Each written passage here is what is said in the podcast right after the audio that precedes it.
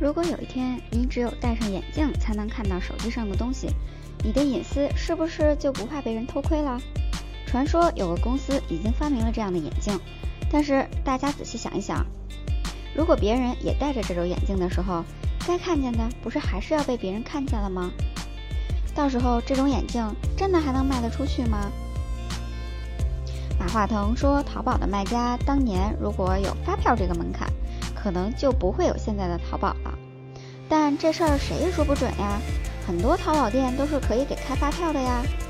希望两位马爸爸能够好好的相处，不要说这些伤感情的话嘛。在这个手机还没有用上无线充电的时候，你肯定想不到，明年的这个时候，奔驰出的新款车就要能用上无线充电了。那么问题来了，这无线充电的充电站。要去哪里才能够找得到呢？无线充电的距离要多远才可以呢？边开车边充电是不是可以做得到？要是这样的话，那随车带个可以无线充电的充电电池是不是更好呢？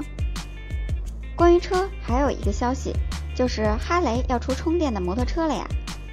不知道充电的哈雷摩托车是不是也可以像电影画面里那样，还能那么拉风的开出去兜风？不好意思。现在已经开始脑补电瓶的哈雷摩托车了，是不是有点画风不太对呀？